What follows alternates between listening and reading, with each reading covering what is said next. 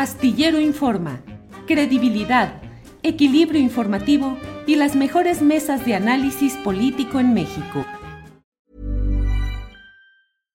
One size fits all seemed like a good idea for clothes. Nice dress. Uh, it's a it's a t-shirt. Until you tried it on. Same goes for your healthcare. That's why United Healthcare offers a variety of flexible, budget friendly coverage for medical, vision, dental, and more. So, whether you're between jobs, coming off a parent's plan, or even missed open enrollment, you can find the plan that fits you best. Find out more about United Healthcare coverage at uh1.com. That's uh1.com. It's that time of the year. Your vacation is coming up. You can already hear the beach waves, feel the warm breeze relax, and think about work. You really, really want it all to work out while you're away.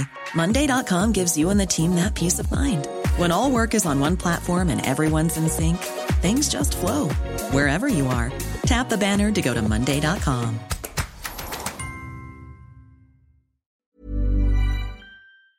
Ya estamos aquí, Horacio Franco, Fernando Rivera, Ana Francis. Mira, Horacio Franco, ¿cómo estás, Horacio? Buenas tardes. Pues sí, sigo así también. Yo no voy a cambiar de cuadro hasta que, hasta que algo cambie. Todo lo que pasó la semana pasada, el mundo era otro. Con sin estos, esta, esta guerra es, tan terrible que, que, liberan allí en Medio Oriente y luego, bueno, luego ya nos volvimos todos progres buena ondita. Y entonces, bueno, ya ya, ya, ya somos, ya, estamos transformados. estamos, estamos muy mal porque no estamos hablando como progres buena ondita. O sea, ¿no? Porque si eres progres buena ondita, tienes o sea, un poco más lento porque de alguna manera la cannabis forma parte de tu vida. es que en realidad ya, ya es la mesa buena ondita, es la mesa buena ondita. es, una mesa, buena ondita, güey. O sea, sí, pues claro, güey. O sea, así debe ser. Oye, ¿qué es eso de ser progre buena, ondita? Lexicólogo y académico de la Real Academia de la Lengua Chilanga. Mira, ya hasta se fue. Ya fue. No huyas, no huyas. Huyó. Académico, Rivera, ¿qué es ser progre buena ondita? Bueno, Julio, no me obligues a, ponerte como caso de estudio.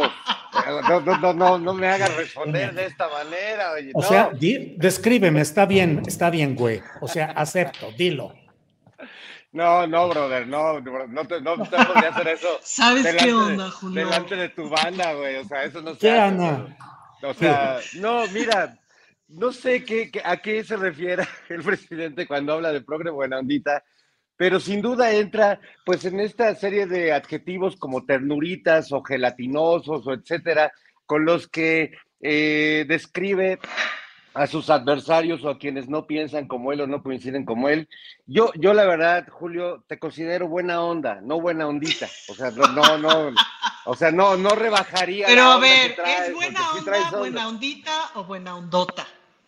No, no, buena onda, buena onda, como, como se decía en mis tiempos, ¿no? De que no, pues es, buena onda ese, ese chavo, ¿no? Entonces, este, yo, yo sí diría que eres buena onda y que cuestionar es, es, buena onda y está bien. Y que yo creo que tú ya, como muchos periodistas, pues, eh, eh, y, y, cualquiera, porque a mí también me tocó en la radio, pues en algún momento cuestionar a, Andrés Manuel antes de que fuera presidente y pues bueno, este, se enoja y te responde y primero te etiqueta, ¿no? Le gusta pues que si no estás de acuerdo pues ya eres un fifí o conservador o, o progre buena ondita o gelatinoso y está bien, ¿sabes? A mí no, a mí lo que me gusta es que se pueda confrontar la opinión del uno con el otro. Sí me parece excesivo, evidentemente, que el presidente te diga así o te compare con otros periodistas que pues no, no son lo mismo, pero también además el, el, respeto que te tengo como periodista, Julio,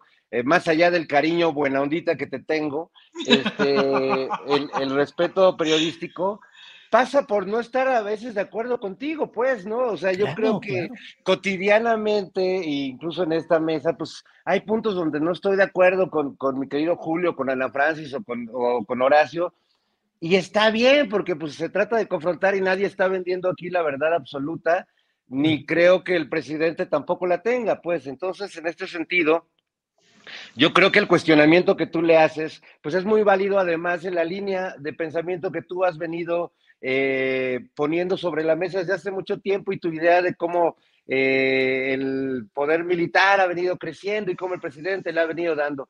Hemos discutido aquí ese punto y muchos, bueno, yo por lo menos te he dicho que no lo comparto del todo porque sí creo que el ejército ha tenido un papel mucho más eh, grande que el que tenía antes, pero asumiendo labores que no hacía habitualmente el ejército. Se ha convertido en la mano de obra de grandes proyectos y yo no veo eso como parte de una militarización, pero por otro lado hay una deuda enorme del ejército con la sociedad civil que lo acabamos de escuchar hace unos minutos en tu programa y yo creo que ahí creo que el, eje del debate y quizás el eje del enojo del presidente con, con tu cuestionamiento es que en realidad el presidente está preparando al ejército para quien se va a quedar con la presidencia, para la próxima presidenta de la República. ¿Qué ejército le va a dejar? Porque hemos visto que, pues no solo hay tres poderes, ¿no? No es el legislativo, este, el judicial y el ejecutivo. El ejército, aunque es parte del ejecutivo, en teoría es otro poder que hemos visto ya en muchos ejemplos que pues también se, se medio se manda solo y que la voz del comandante general pues llega hasta cierto punto y hay otras zonas que siguen oscuras y eso pues eso va mucho más allá si le da un diploma o no a, Cienfuegos. Creo que ese es un, problema además que se va a heredar al próximo gobierno y que se tendrá que seguir exigiendo y que la, la, presidenta que venga tendrá que seguir lidiando con el esclarecimiento desde la guerra sucia hasta darle continuidad a, la apertura del ejército en, estos temas de, eh, Ayotzinapa y, otras muchas deudas que siguen sucediendo en este gobierno, porque aunque haya una buena voluntad por parte del comandante supremo de las Fuerzas Armadas, pues hay también un montón de reportes, pues hay una inercia y hay, y hay eh, poderes que caminan solos y es una fuerza armada y eso es un universo la gente que compone el ejército. Hay que ver que aunque han bajado las denuncias en temas de derechos humanos, pues sigue habiendo un montón de denuncias de derechos humanos en este gobierno, aunque no tengamos a un tipo con voluntad genocida como Felipe Calderón. Entonces creo, mis queridos amigos, que es un tema que deberíamos evaluar en las diferentes dimensiones que tiene. Julio, dime la verdad. ¿Batalló mucho Fernando para hacer toda esa eh, elaboración o cómo lo ah, viste? ¿Eh? o me vi muy buena ondita. Te viste muy buena ondita. Yo sí quisiera tocar, este, acotar, Julio, es que él te dijo, yo te tengo un cariño buena ondita, o algo así. Sí, sí. Y eso sí duele, Julio. Ah. el cariño buena. Eso sí, buena ondita, porque es como pinchito, eso sí calienta, Julio. No quiero meter cizaña, no te vayas, Fernando, no seas cobarde. Ahora va a poner a, opinar a Perucho. Perucho. ¿qué opinas tú de eso? No seas cobarde, defiende tu amor por Julio, Fernando, defiéndelo. ahora Perucho es perro buena ondita, según, según veo. Es buena, es buena ondititita. y hay buena ondititita también. Ana Francis, ¿qué es este rollo de la, del progre buena ondita? Por favor. Fíjate que cada vez, cada vez tengo más, más afinada esta delicada reflexión que voy a expresar, que tiene que ver con mm, la distancia que tiene el presidente con lo urbano, con, con la clase media urbana, que pues básicamente nosotros cuatro formamos parte como de eso, como de ese universo que pues que crecimos en lo urbano, no sé si a ustedes les pasa, pero a mí digamos, mi relación con la tierra, pues es con la de mis macetas, pues me cuesta mucho trabajo entender eh, con el cuerpo como sí hacen quienes tienen otras raíces y otro origen. Cada vez que platico con las defensoras de la tierra, pues me fascino justo por su relación con la tierra y, me, y, que, y que tiene mucho que ver con mi relación con el cuerpo, por ejemplo. De esa forma entiendo como la relación con la tierra con otras personas. Y me parece que al presidente le ha costado mucho trabajo en su ser entender muchas de las lógicas urbanas, muchas de las lógicas eh, urbanas de las principales ciudades del país en donde pues sabemos otra, habemos otro enjambre, habemos, sí, otro enjambre de personas eh, con, con, con, otras costumbres culturales, etcétera, entre las que nos encontramos las progres buena ondita, ¿me explico? Eh, y ahí me parece que el presidente se pelea mucho con eso, lo hemos visto desde el principio del sexenio. Em, lo estamos viendo ahora, por ejemplo, en esta carta que salió, tan bonita carta que salió, que yo tuve a bien firmar también de apoyo a Clara Burugada y que firmaron un montón de intelectuales, artistas, etcétera, que se habían perdido, digamos, que se habían despegado de la 4T. El caso más notorio es, por ejemplo, Daniel Jiménez Cacho, etcétera. Y que yo me identifico con muchos de ellos en términos de que pues fuimos creciendo juntos, fuimos entendiendo que democracia, fuimos entendiendo más o menos las mismas ideas de democracia, etcétera, y entiendo sus razones para haberse despegado eh, de la 4T, me parece que mucho por miscommunication, como se dice en inglés. Em, y creo que hay una parte que el presidente ya no comprendió de eso, pues, ¿no? Eh, y hay otra parte que tiene razón. No en si eres o no progre buena ondita, sino hay una parte que tiene razón y que ahí sí coincido totalmente con Fernando en este asunto de la complejidad de qué es el ejército, de todo lo que representa el ejército, de qué ejército le vas a dejar a la que sigue, de qué ejército quieres o de qué lado quieres el ejército en un proceso electoral tan complejo como el, como el que se viene, con una oposición tan beligerante, tan sucia, tan dispuesta al caos, ¿no? Em, ¿Qué haces con eso, pues, no? Entonces ahí es cuando, ¿cómo le vas? Y entonces, claro, de pronto tengo la sensación de que eh, Nora y Nora y Ceci hacían un sketch buenísimo en donde estaba el presidente cargando, el presidente AMLO cargando unas cajas de documentos que se las pasaba Marcelo Ebrard, eran como los documentos de la historia, no sé qué, entonces todo el sketch era, iban para allá, para acá, para allá, para acá, y se iban pasando las cajas. Era un típico sketch de esos de, ahora qué hacemos con las cajas. Y a veces tengo la sensación de que justo el presidente está en estos malabares con algo tan complejo como el ejército, y salen comentarios nuestros, me incluyo, así de puta madre, ¿por qué un reconocimiento a este señor Cienfuegos, no sé qué?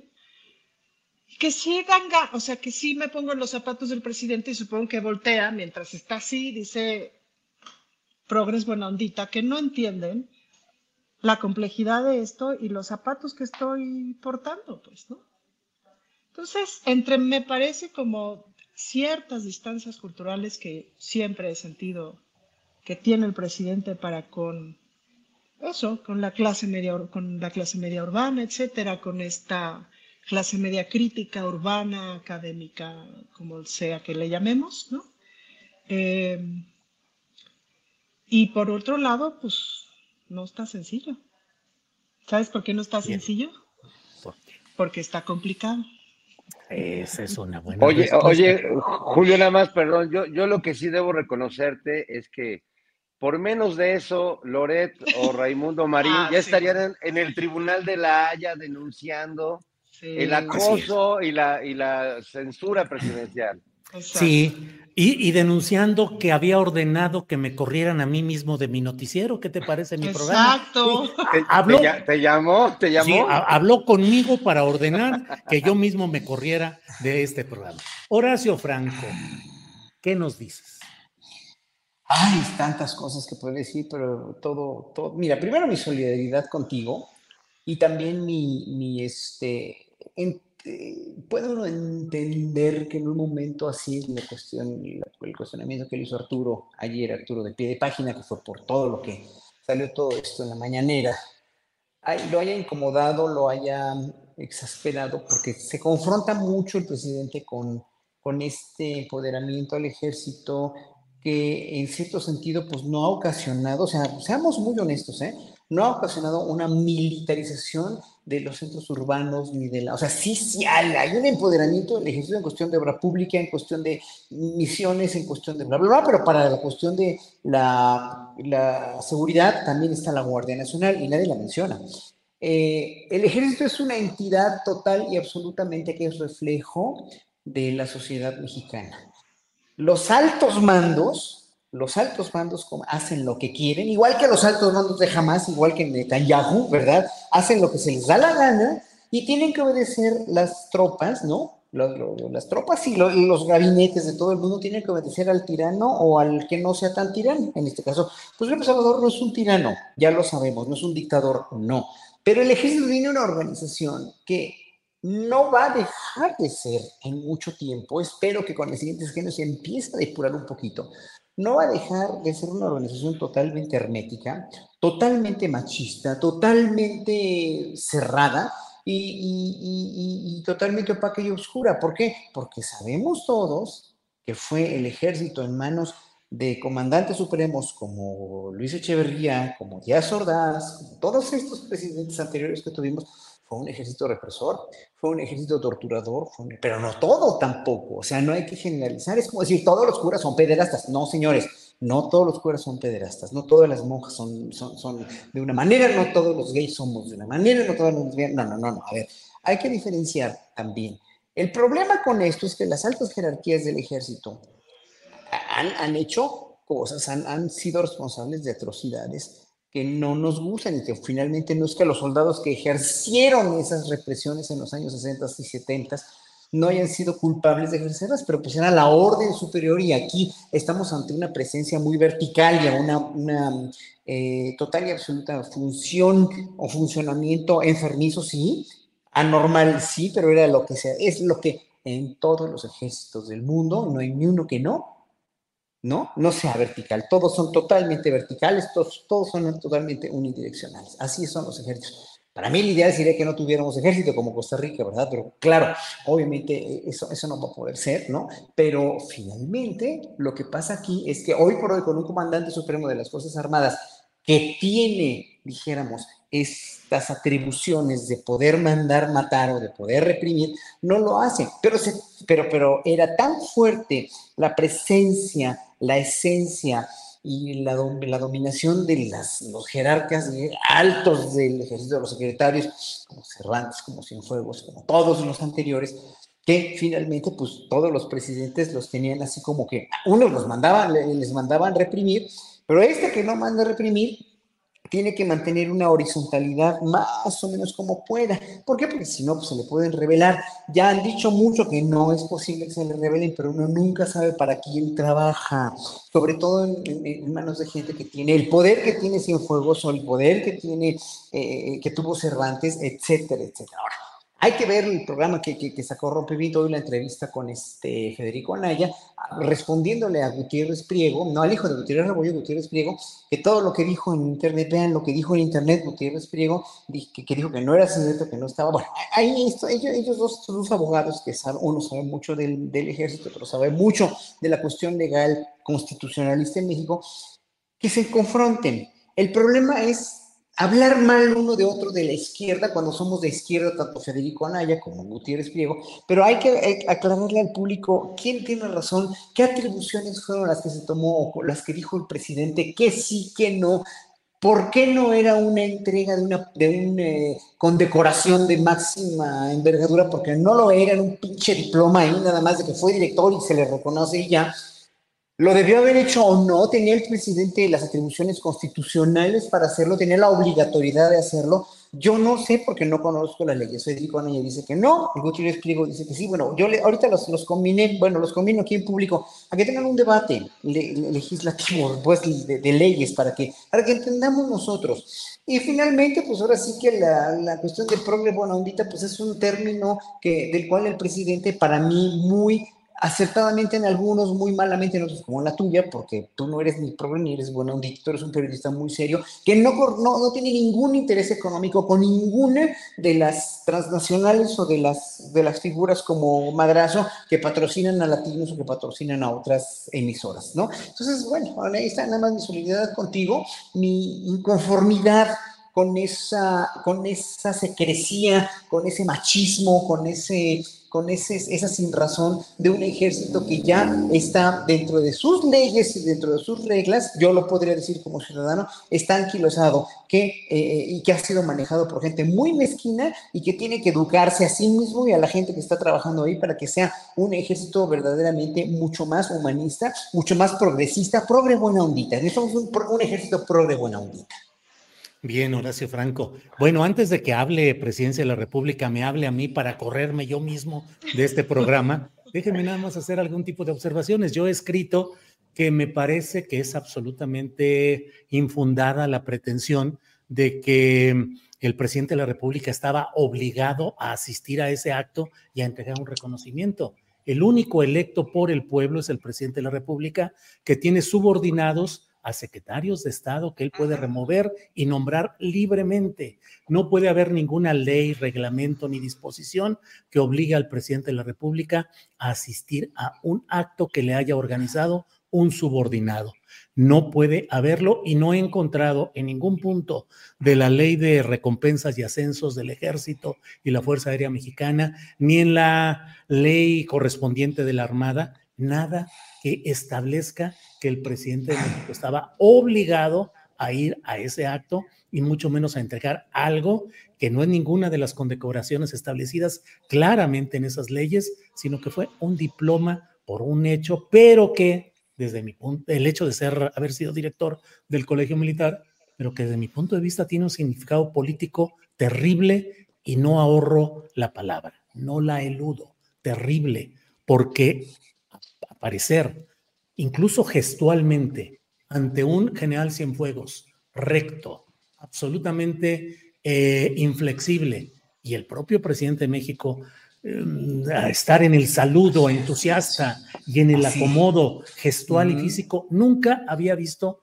al presidente de la República acceder a una especie de presión física o gestual, porque eso no se acostumbra los presidentes de la República mantienen por protocolo, por ceremonia y por su investidura una actitud en la que los demás se acercan y se inclinan en todo caso ante él, pero no aquí, que díganme lo que digan, veamos las imágenes y es todo lo contrario. Entonces, en el contexto de Ayotzinapa, en el contexto de las acusaciones de Estados Unidos que no lo declararon inocente a Cienfuegos, sino que fue un acuerdo de alto nivel entre los gobiernos de México y Estados Unidos, me parece terrible ver ese acto de sometimiento del poder civil al poder militar. Y terrible que el presidente que prometió que iba a regresar al ejército a los cuarteles y a mantener una propuesta civilista, hoy lo tengamos así, frente a Cienfuegos.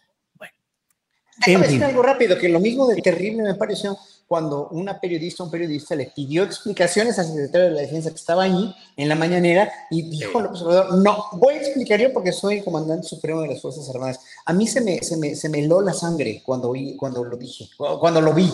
No, dije, no, no es posible, no puede ser, porque todos los secretarios les da la palabra, subsecretarios, secretarios o funcionarios, ¿no?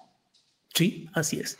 Fernando Rivera Calderón, ¿qué te parece si pasamos a un tema menos complicado que es el de menos espinoso, menos espinoso, menos espinoso. Denso, a la, denso, denso, a la orden, mi general.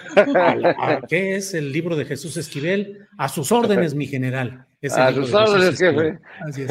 Oye, Fernando. No, bueno, ya, ya ahora ya de progre buena ondita, ya mira nomás, ya a sus órdenes, mi ¿En qué, momento, Julio? Mira, mientras seamos progres buena ondita y no chavorrucos mala onda todo sí, está bien. Porque chaburrucos sí somos, la verdad, amigos. Sí, sí, sí.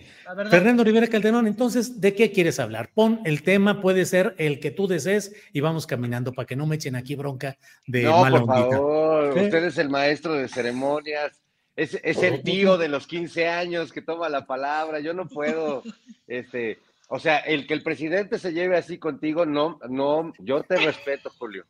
Yo te respeto. Oye, Julio, pero puedo hacerte una pregunta, Julio. ¿Qué se siente? No, ya en serio, ¿nunca habías tenido una relación así con un presidente? No, no, no, nunca había tenido una relación así con un presidente. Peña Nieto ni te leía, Julio. no, no, ni Fox menos. Peña Nieto no, no, leían. A nadie, pues no, no leía. No, realmente nada. Digo, créeme que me preocupa que el presidente celebre a Javier a la Torre, que le diga a mi amigo, que celebre ese tipo de periodismo, que haya mandado de cónsul a Isabel Arvide, que es el tipo de periodismo totalmente distinto a lo que yo puedo pensar que es el buen periodismo. Y puedo recordar ejemplos de cómo ha celebrado y ha tolerado ejercicios nefastos de periodismo y que enderece sus baterías contra quienes hemos. Él dijo, nunca ha estado con nosotros. Y yo lo digo, en 2006 yo fui una voz insistente en la televisión, en Televisa, en la plaza pública, en los espacios que tenía, en los espacios nacientes de YouTube de denuncia del fraude electoral. Y en 2012, lo he dicho, Andrés Manuel López Obrador me invitó a ser candidato a diputado federal por el Partido del Trabajo. ¿Cómo invitó en 2012 a alguien que nunca había estado con nosotros? Pero pues parece, y en aquella ocasión yo le dije, Andrés, creo que mi camino es el periodismo más que la política.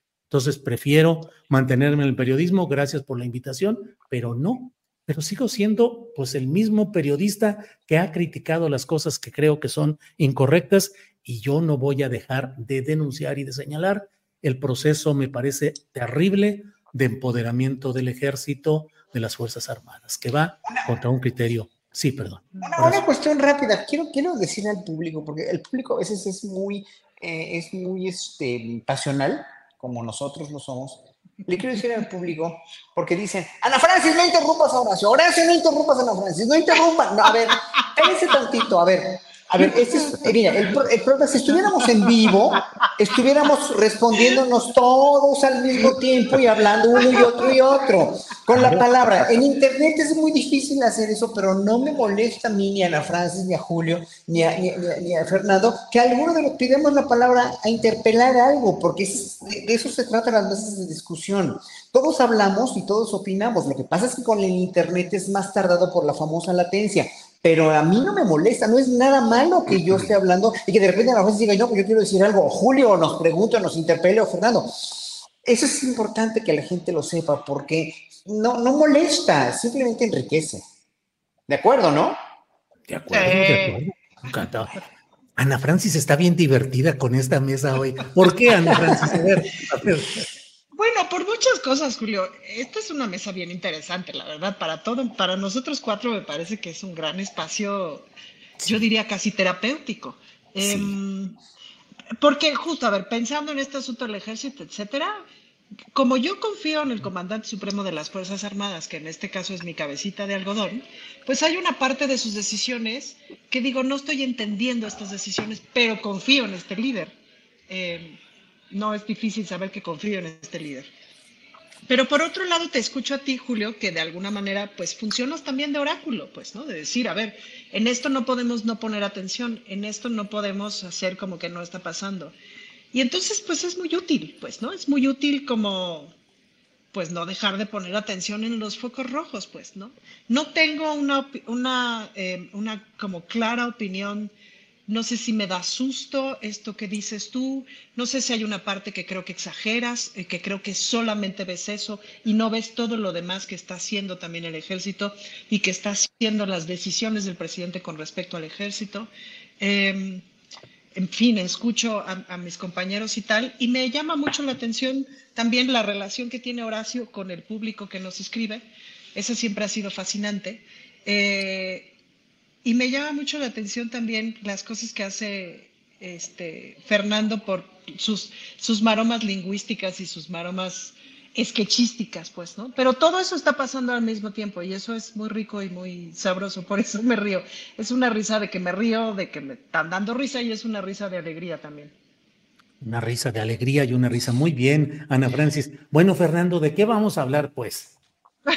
ya pon orden, Fernando. Sí, sí, sí, ya, ya le dimos la vuelta y, y nada que nos dices cuál es el siguiente tema. No, bueno, hablemos de, de, de esa canción de menudo que me gusta que dice, ven, claridad, llega ya, amanece, y podemos, podemos platicar un poco del escenario político en la Ciudad de México.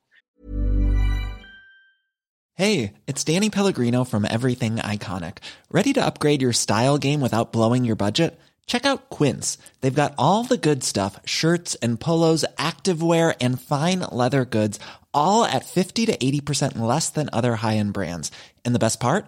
They're all about safe, ethical, and responsible manufacturing.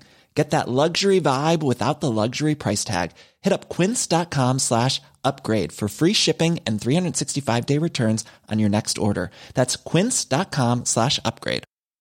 Burrow's furniture is built for the way you live. From ensuring easy assembly and disassembly to honoring highly requested new colors for their award winning seating, they always have their customers in mind. Their modular seating is made out of durable materials to last and grow with you. And with Burrow, you always get fast, free shipping. Get up to 60% off during Burrow's Memorial Day sale at burrow.com slash ACAST. That's burrow.com slash ACAST. burrow.com slash ACAST.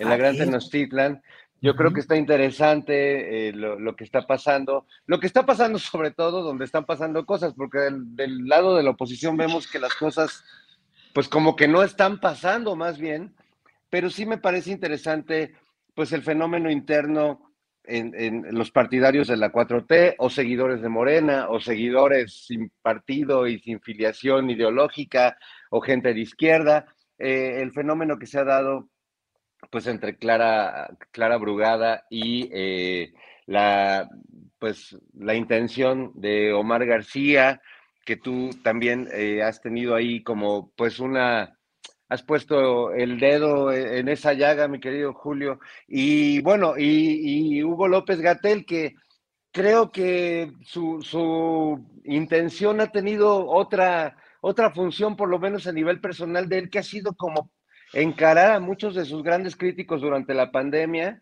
y ya con la distancia que ha puesto el tiempo, pues eh, argumentar de una manera distinta cuando estábamos en medio de la coyuntura. Pero lo que pasa entre Omar y Clara sí me parece que es importante discutirlo. En esta mesa, además, hemos sido pues muy claros algunos de, de, los integrantes de ella sobre, y a mí me parece muy sano además ser muy claros sobre nuestras intenciones de, voto o de o preferencias políticas, me parece sano para la audiencia también no navegar con la bandera de no, yo soy neutral y yo no tengo preferencias, yo, yo le voy a todos los equipos, no, pero sí creo que ha sido eh, pues muy rudo el encontronazo interno, ¿no?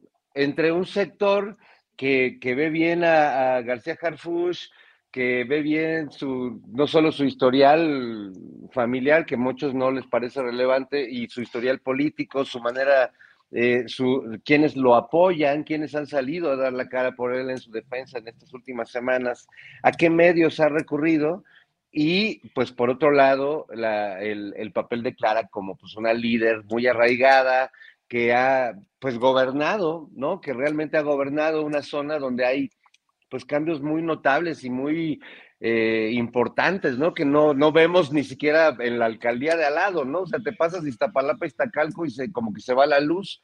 Entonces, eh, pues creo que, es un tema interesante y que, pues eh, curiosamente, la elección en este caso se define más internamente que, que cuando se confronte con, con quien termine siendo el candidato del, del frente, ¿no? Porque pues siguen ahí un poco como que están muy claras las, las cabezas, pero pues no, no se termina de decidir. Muy bien, Fernando.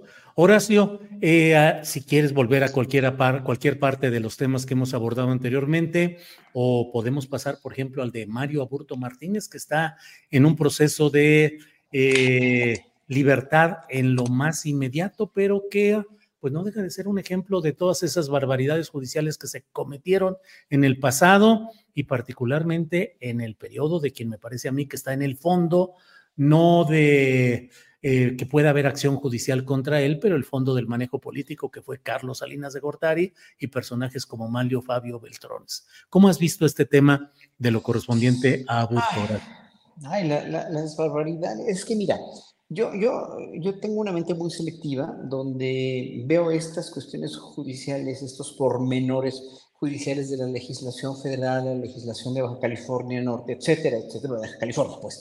Y, y me suena lo mismo que está pasando ahorita. Lo mismo que puede pasar ahorita, pasó hace 30 años y pasó hace 50 y pasó hace 2000 años, ¿no? Con los tribunales que pudieron haber juzgado Jesucristo, ¿no? O sea, lo mismo, nada más que de una u otra manera. Pero es lo mismo, el mismo reflejo de que la política es, siempre ha sido y será, eh, obviamente dependiendo de quién esté al frente, ¿no? Siempre será un gran mierdero para mí. ¿no? Por eso yo nunca me dedicaría a la política. Es, la admiro, la sigo por simple eh, admiración, podríamos decir, a, las condiciones humanas, ¿no? En este caso me pregunta Rayo McQueen que si de veras confío, aquí en el chat, que si de veras confío en AMLO, pues es que sí, sí confío en AMLO por todo lo que ha hecho, porque no, para mí una, una expresión como la que te hizo a ti, no es una cuestión que opaque o que, que soslaye todo lo que ha hecho por este país en 30 años. Tú lo sabes muy bien. O sea, tú no, nunca vas a odiar ni vas a dejar de reconocer lo bueno que ha hecho Andrés Manuel. Duele que critique a alguien, que te critique a alguien a quien tanto admiras, o que alguien a quien tanto yo admiro te critique a ti que admiro tanto, por eso saqué el tweet que saqué ayer, y que, y que no entiendas el por qué. Estamos así por, tan apasionados en esta mesa porque no entendemos esos porqués. Si, si, si fuera con, con Raggi que le levanta falsos tras falsos tras falsos, si fuera con Loret de Mola, dirías, bueno, pues tiene razón el señor en defenderse en la mañanera, pero cuando pasó lo de, lo de San Luis Potosí contigo también, ya después reconoció que pues obviamente no, eres, no, no fuiste a mentir, sino fuiste a salvar, ¿no? Entonces, en un momento dado, esas cosas para mí no opacan la admiración que puedo tener algún político. Pero con lo de Mario Aburto, vemos que es lo mismo, vemos que es exactamente el mismo procedimiento con los políticos malévolos que antecedieron a, en el poder a Andrés Manuel López Obrador, hicieron un, de, de, veras, un desastre y fue un crimen de Estado y se encubrió. El mismo crimen de Estado también que fue el asesinato a Kennedy, o el mismo crimen de Estado que es lo que está haciendo el gobierno de Israel y el mismo crimen de Estado que está haciendo la, la, la, la parte de la liberación de Palestina, que es jamás con todos los civiles, etcétera, etcétera. O sea, todos son crímenes de Estado. ¿Y hasta cuándo? Mi pregunta es, ¿hasta cuándo? En relación a lo de aborto, en relación a cualquier otro caso, ¿hasta cuándo va a dejar de haber crímenes de Estado en este mundo? Porque esto fue un crimen de Estado que tiene que ser juzgado, independientemente de, del caso de Mario Aburto, ¿eh? Pero bueno, el caso de Mario Aburto tiene que ser atendido lo más posible, se tiene que, que salvaguardar sus derechos humanos, obviamente, pero pues es un caso más de toda la podredumbre política que existe por líderes verdaderamente deplorables y malévolos, ¿no? Igual que Putin, igual que el otro Zelensky, igual que los que están ahorita eh, comandando la, la, Unión Europea, que dicen, híjole, no, es posible, o sea, y, y, todos, todos ellos manipulando con los medios de comunicación a los pueblos, ¿no? Entonces, y creo que AMLO en ese sentido no es alguien que manipule así, por eso estamos hablando también de esto y por eso estamos hablando de lo de Mario Burto, ¿no? En estos espacios. Bien, gracias Horacio. Eh, Ana Francis, se viene ya la develación de los nombres finalistas de la encuesta de Morena, en la cual eh, la Comisión Nacional de Elecciones va a insertar algunos nombres que los consejos estatales no habían incluido, pero el propio presidente de la República hoy dijo que llamaba a la prudencia a, los participantes en esta fase final, eh, porque no lo dijo él, es mi comentario, hay ese riesgo de que pueda haber desbordamiento y pueda haber problemas diversos. En el fondo de todo, pues todavía está ahí la queja eh, por las vías legales de Marcelo Ebrard respecto al caso de Claudia Sheinbaum. ¿Cómo percibes, cómo vislumbras lo que viene en esta fase final en nueve entidades federativas por parte de Moreno? Bueno, en la Ciudad de México percibo una, eh, ¿cómo se dice? No es un proceso de competencia, es un proceso de diferenciación, que mm. eso lo complejiza, porque no es para ganarle al otro, es para diferenciarte de la otra persona y ver en ese sentido, pues ganarte el corazón y en ese sentido que la gente te elija, la gente en la encuesta te elija. Y hay toda esta serie de estrategias, que si la barda, que si el póster, que si el esto, que si el otro, que si el aquello, que si el meeting, que la reunión, que si el foro, que si el esto. Y entonces dentro de esos espacios, dentro de esas carreteras de diferenciación, pues, hay quien se le cierra, ¿no? O sea, hay quien se te cierra mientras vas caminando y mocos, te mete un fregadazo. Eh, hasta ahora no lo veo pasado, no lo veo como algo que no se pueda reparar, pues, ¿no? Me parece que hay mucha conciencia de todo el movimiento, eh, desde quienes apoyan por convicción hasta quienes apoyan por pragmatismo porque sí hay una diferencia.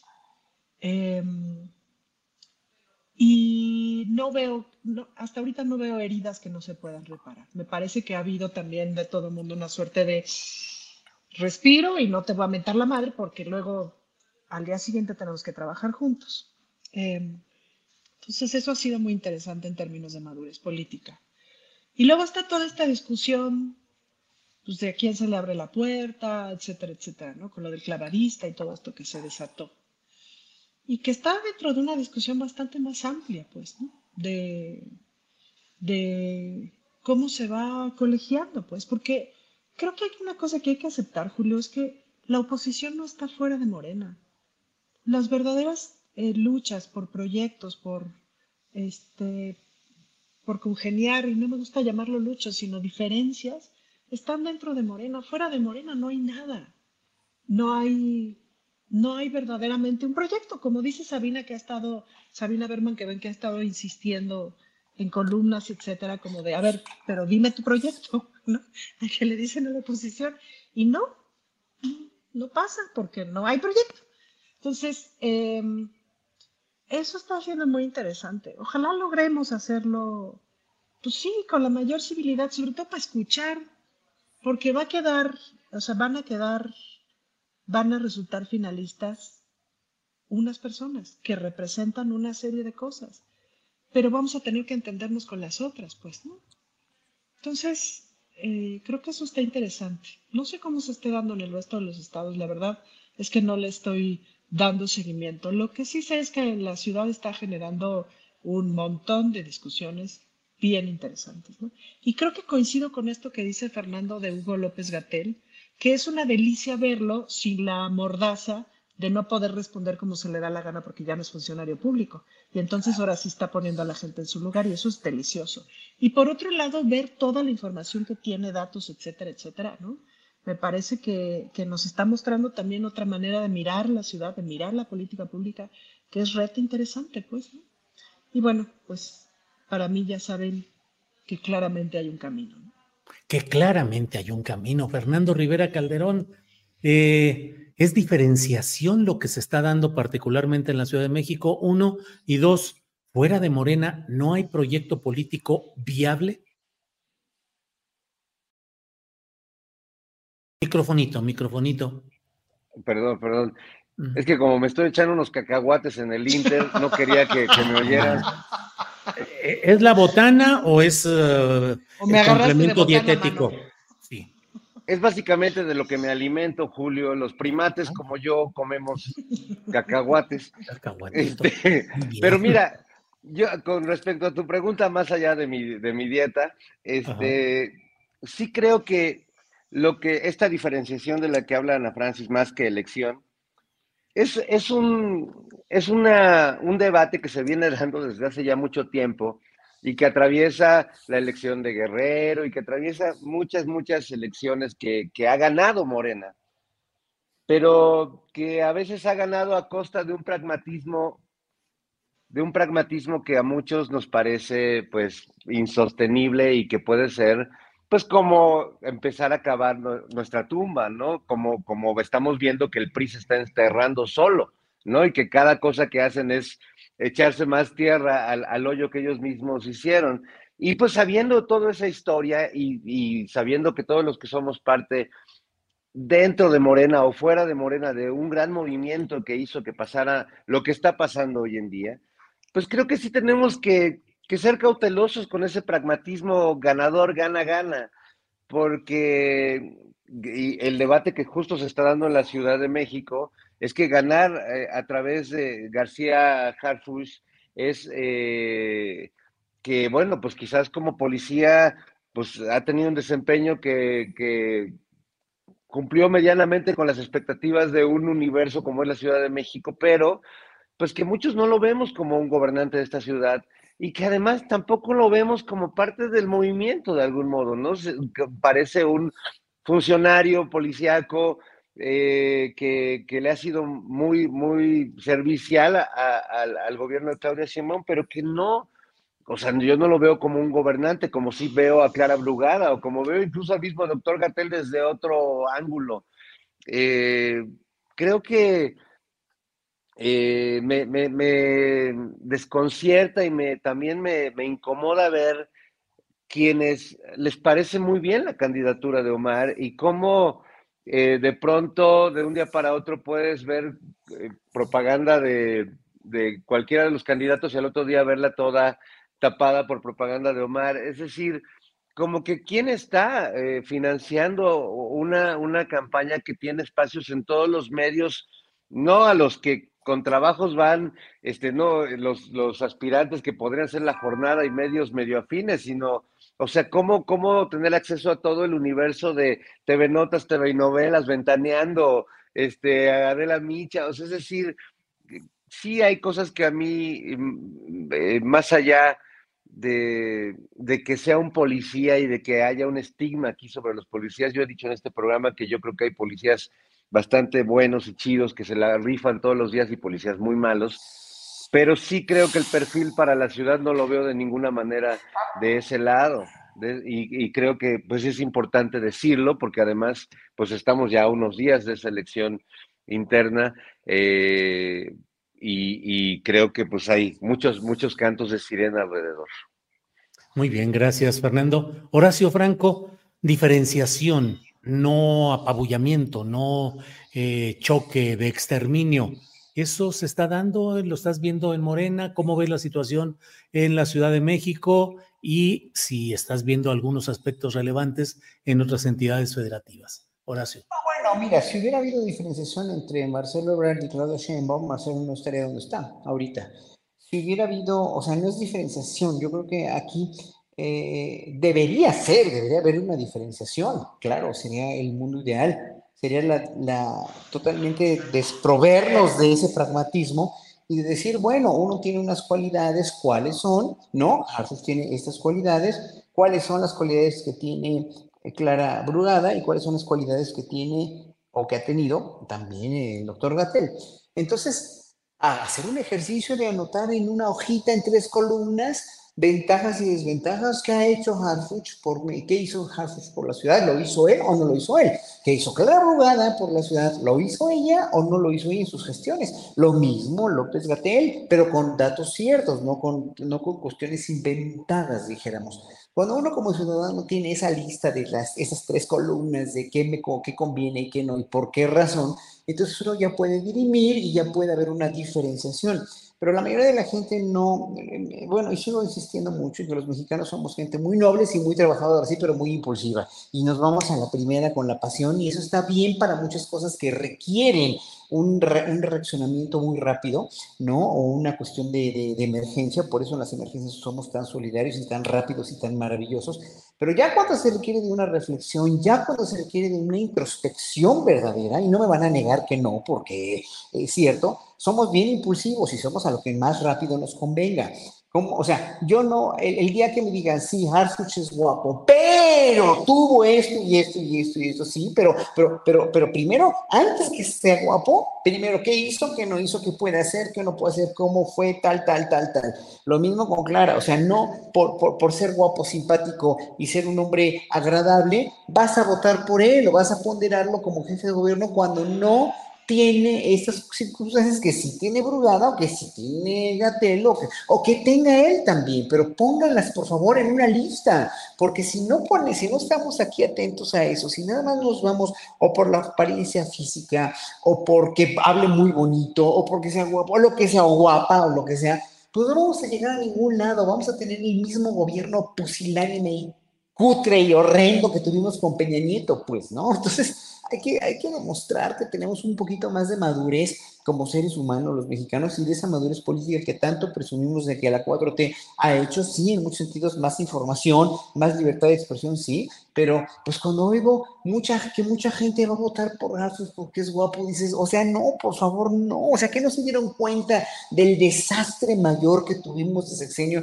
con Enrique Peña Nieto, aunque el presidente, otra cosa que no estoy de acuerdo, sí, el licenciado Peña Nieto, el estadista Peña Nieto, no, sabemos que no, sabemos que lo hace por que tiene esa deuda, otra cosa que no me gusta que, diga el presidente, pero no por eso voy a decir el presidente, ay, le voy a ametrallar con calumnias porque lo sigo admirando y lo seguiré admirando siempre, como todos nosotros lo admiramos, pero ahí está la lista de todas las cosas que ha hecho el presidente y de toda la lista de cosas que puede hacer uno y otro y otro candidato.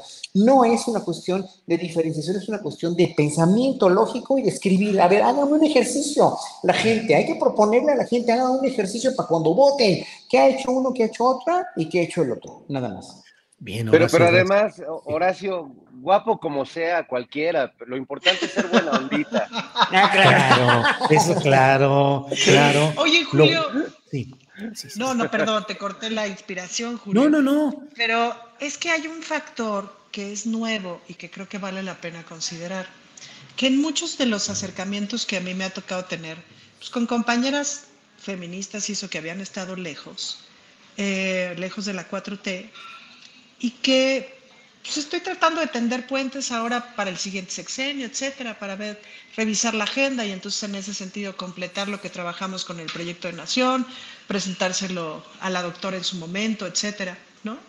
Y una de las cosas que me dicen y que se ha repetido en otros círculos es, pero depende, es decir, si va clara, sí, pues, ¿no? O sea, como también está resultando ser, y ese factor yo no lo había visto, no sé si ustedes lo habían visto, o sea, está resultando ser también un factor como de legitimación de la propia 4T.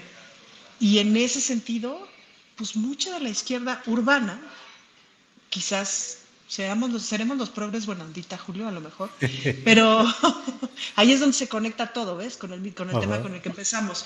Pero eso resulta muy interesante. Yo no sé si la si, digamos, la cúpula del partido tenga visto eso, pues, ¿no? Tenga visto que ese factor, ese factor de, puente, digamos, puede resultar también pues muy conveniente en un futuro muy cercano para la propia Claudia Sheinbaum y su legitimación, pues, ¿no? El proceso de legitimación rumbo al plan C, porque sí, de que necesitamos a todos los que se puedan, los necesitamos, en eso claro que coincido.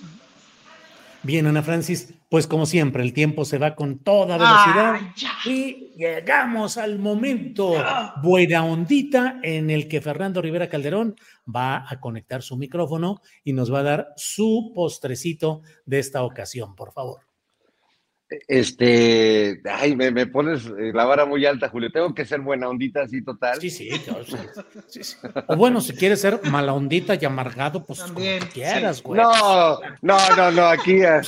quieras, güey. Oiga, pero ¿por qué están hablando como Hernando puedo... Dejen de estar hablando como Hernando Mesbruera, por favor. Déjame, que me oiga. traigo, traigo el cacahuate en la boca. Es, no es de la India, Fernando, eso no es un cacahuate. Ah, no es cacahuate. fíjate, fíjate, Julio, cómo nos está presumiendo su poder adquisitivo. Sí, sí, sí, claro, no es de la India, digo, pistachitos. Pues eso es ser buena onda, ¿eh? Ser buena onda. Comer buena onda. ¿Ves cómo, cómo, no, no somos eres? Unos, unos, cacahuates japoneses cualquiera. No, yo nada, quiero que el público vea cómo, cómo Julio realmente es un periodista que incomoda, ¿no? Logra llegar a... No, es de la India, te caché, Fernando Rivera te, estás tragando un cacahuate y te dices, no, espérate, no es de la India y yo creo que hay que investigar eso porque ¿de dónde salió el recurso para no es de la India? ¿De dónde? ¿De dónde? En realidad, en realidad, Julio, este, me saqué el niño de la rosca. Eso veo, sí, sí, sí, sí, sí, es el niño, sí, sí. Bueno, ya, ya, me, ya me distraes, Julio, no, no puede uno ser un, o sea, yo quisiera ser como Crespo, como, como este como Riva Payaso, como esos, esos columnistas que se ponen serios para hablar en como René Delgado, pero es que no, no nos estás poniendo el, contexto adecuado, la verdad. El baloncito, no estoy poniendo el baloncito. Yo, quise ser un periodista serio y ve, ve cómo acabamos todos. Fernando, pues entonces, ¿qué te digo? No queda más que ser buena ondita y decirle a Horacio Franco, Horacio, postrecito en lo que Fernando encuentra su propio postrecito. Ya me voy a comer en público eso. Eso, Yo tengo, dice aquí una usuaria que siempre me está acosando de que hablo más que los demás, que no los dejo hablar. Dice, no manches, pero bueno, ahorita voy a anunciar cuatro conciertos que voy a dar. Este fin de semana voy a empezar en Tepozotlán mañana en el Museo del Virreinato a las 4 de la tarde, todos son entrada libre. Aquí está, ya, ya les di a, la producción todos los pósters. Luego, este, sábado, mañana, domingo en la Feria del Libro del Zócalo a las 3 de la tarde. Martes en Monterrey, Nuevo León, estreno una obra muy bonita, azul, de Rodrigo Cantú, compositor regiomontano, muy bonita, y el concierto de La Llorona, ya con la orquesta de la Universidad de Nuevo León.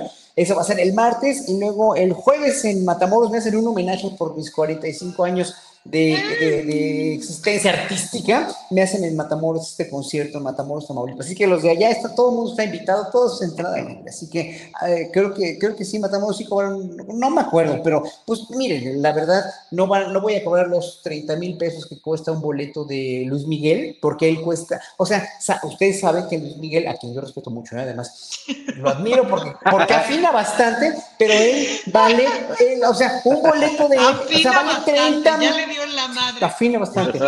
no, afina, afina bastante bien, bastante bien. Lo cual es buena ondita. es buena ondita. Es buena ondita, eso es buena ondita. me entero de que un boleto, de que un boleto, un boleto para ver a Luis Miguel te cuesta 30 mil pesos. Dices, un boleto para mí cuesta, no, no, no, no, no, a ver, vamos a ver de la mera. Un día tendremos una discusión sobre mercadotecnia de eventos masivos de comunicación para que vean cómo, nos, cómo le toman el pelo a la gente y cómo nos tienen así apretados, así subyugados a los artistas de otros tipos de arte, pues un poquito más afinado. Muy bien. Oye, Julio, Julio sí, adelante, perdón, es que como me, distrajiste ya no pude decir lo que realmente quería decir. Entonces, perdón, Ana. Es que sí, yo también quería anunciar que el, miércoles 18 a las 3 de la tarde voy a presentar mi poemario La Música del Fuego en la Phil Zócalo. Están todos invitados el, el, miércoles 18, 3 de la tarde, ahí en el Foro Salvador Allende. Pero luego el viernes 20 a las 7.30 de la noche vamos a estar con los de Operación Mamut echando relajo. Y luego, no sé si ya me desinvitaste, Julio, pero creo que íbamos a estar este, el domingo, ¿no? el domingo 22 de octubre. Sí, cierto. Y, si estás desinvitado, Fernando, no había ah, querido no, decirte No, no, no, hombre, Fernando, ¿cómo crees? claro que ¿Es sí. el 22? ¿No es este? ¿El domingo? No, no, este no, el domingo 22 de octubre. Ahorita lo cambio la Tienen que llegar a tiempo los dos. Yo no puedo, caray, yo no puedo, estoy en Durango para otro concierto. Así es. En la Feria Internacional del Libro del Zócalo, ahí va a negar Fernando Rivera Calderón y Ana Francis, barriéndose, pero llegando a tiempo. Les toca de dos y media a tres. Vamos a mezclar varias mesas y vamos a incorporar a algunos otros compañeros, porque haremos cuatro mesas, pues de tres participantes, o a ver, a ver cómo le hacemos ahí pero vamos a invitar a toda la, como la caravana corona que había hace mucho tiempo de los artistas espectaculares. Así estaremos. Bueno. Estaremos pues, los progres buena ondita, Julio. Seríamos los progres buena ondita. Se nos acabó el tiempo. Gracias, Canal 22. Aquí, buena onda, güey. O sea, ya terminamos. Qué buen pedo, güey. Buen pedo, güey. Ay, güey. Que estén bien. Nos vemos pronto. Gracias.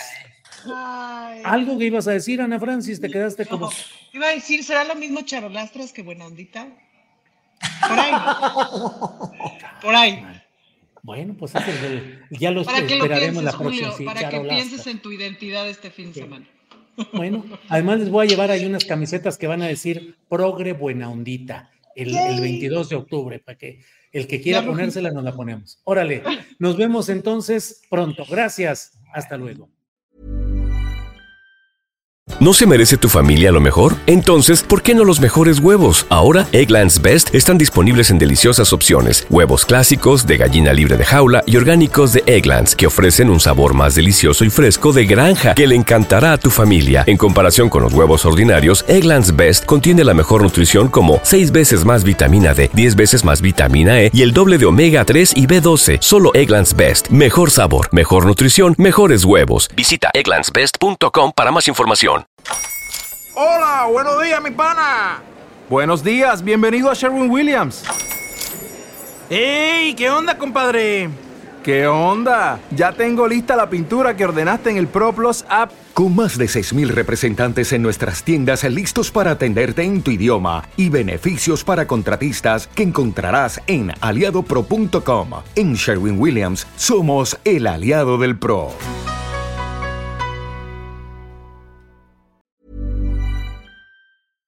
Para que te enteres del próximo noticiero, suscríbete y dale follow en Apple Spotify, Amazon Music, Google o donde sea que escuches podcast. Te invitamos a visitar nuestra página julioastillero.com.